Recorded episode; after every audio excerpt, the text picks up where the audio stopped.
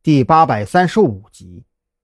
眼瞅着杨会长等人直接撸袖子开干，赵军掏出手机给张扬打了个电话，将山南市这边侦听小组已经就位的消息告诉张扬之后，又叮嘱了一番，一定要注意安全等事项。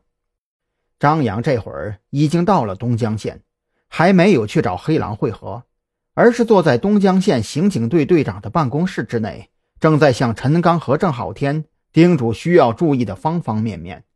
本来呀，这事儿跟陈刚没有什么关系，他只需要提供一个郑浩天的暂时藏身地点就行了。可是随着事态发展，云雀在东江县安插了足有十几名手下，这就让陈刚很难置身于事外了。我听明白了，简而言之呢，就是说你们开始对那个什么。云雀和黑狼下手的同时，我这边开始对那几个据点进行抓捕。我们双方的行动步骤必须保持高度统一，是这个意思吧？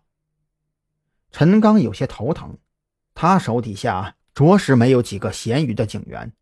如果是寻常犯罪分子，还可以要求附近的派出所民警出动协助。可现在所需要面对的可都是穷凶极恶的持枪分子。真要是让民警参与进来，那简直是在犯罪。放心吧，说起来十几个持枪分子挺唬人的，可实际上啊，我这边最少吸引一多半。也就是说，你们实际上需要抓捕的，可能只有五到十个人。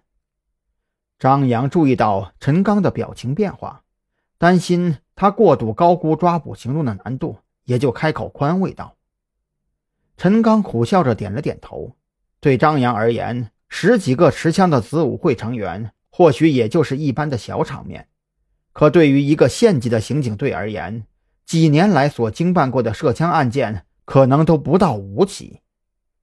不过事已至此，陈刚也只能暗自对自己说：“没有难度要抓，有难度克服难度也要抓，而且对方越是穷凶极恶，就越要尽快抓。”大概情况呢就是这样了。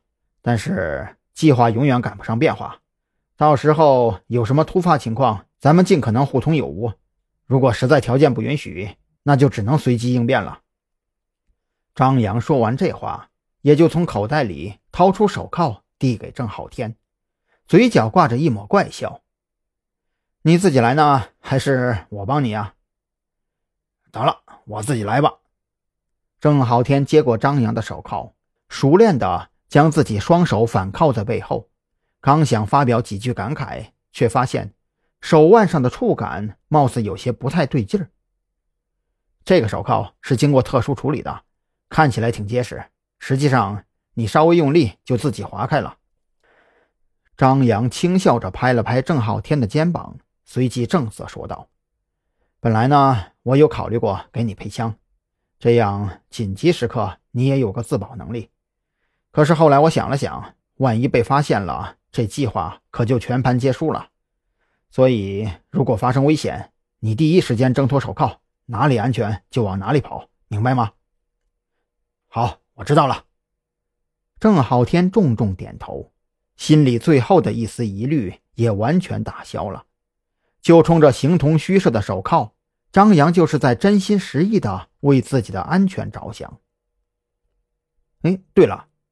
张扬忽然想到了见面地点的问题，转身看向陈刚，开口问道：“老陈，你也算是地头蛇了，你帮我想一想，有没有什么地方周围地形复杂，适合埋伏，而场地内则没有太多杂物遮掩，并且地处偏僻，周边居民较少，最好啊是没有居民居住的地方。”陈刚当即翻起了白眼，这个要求未免太理想化了点儿，这不就是现实版的？要想马儿跑，还不让马儿吃草吗？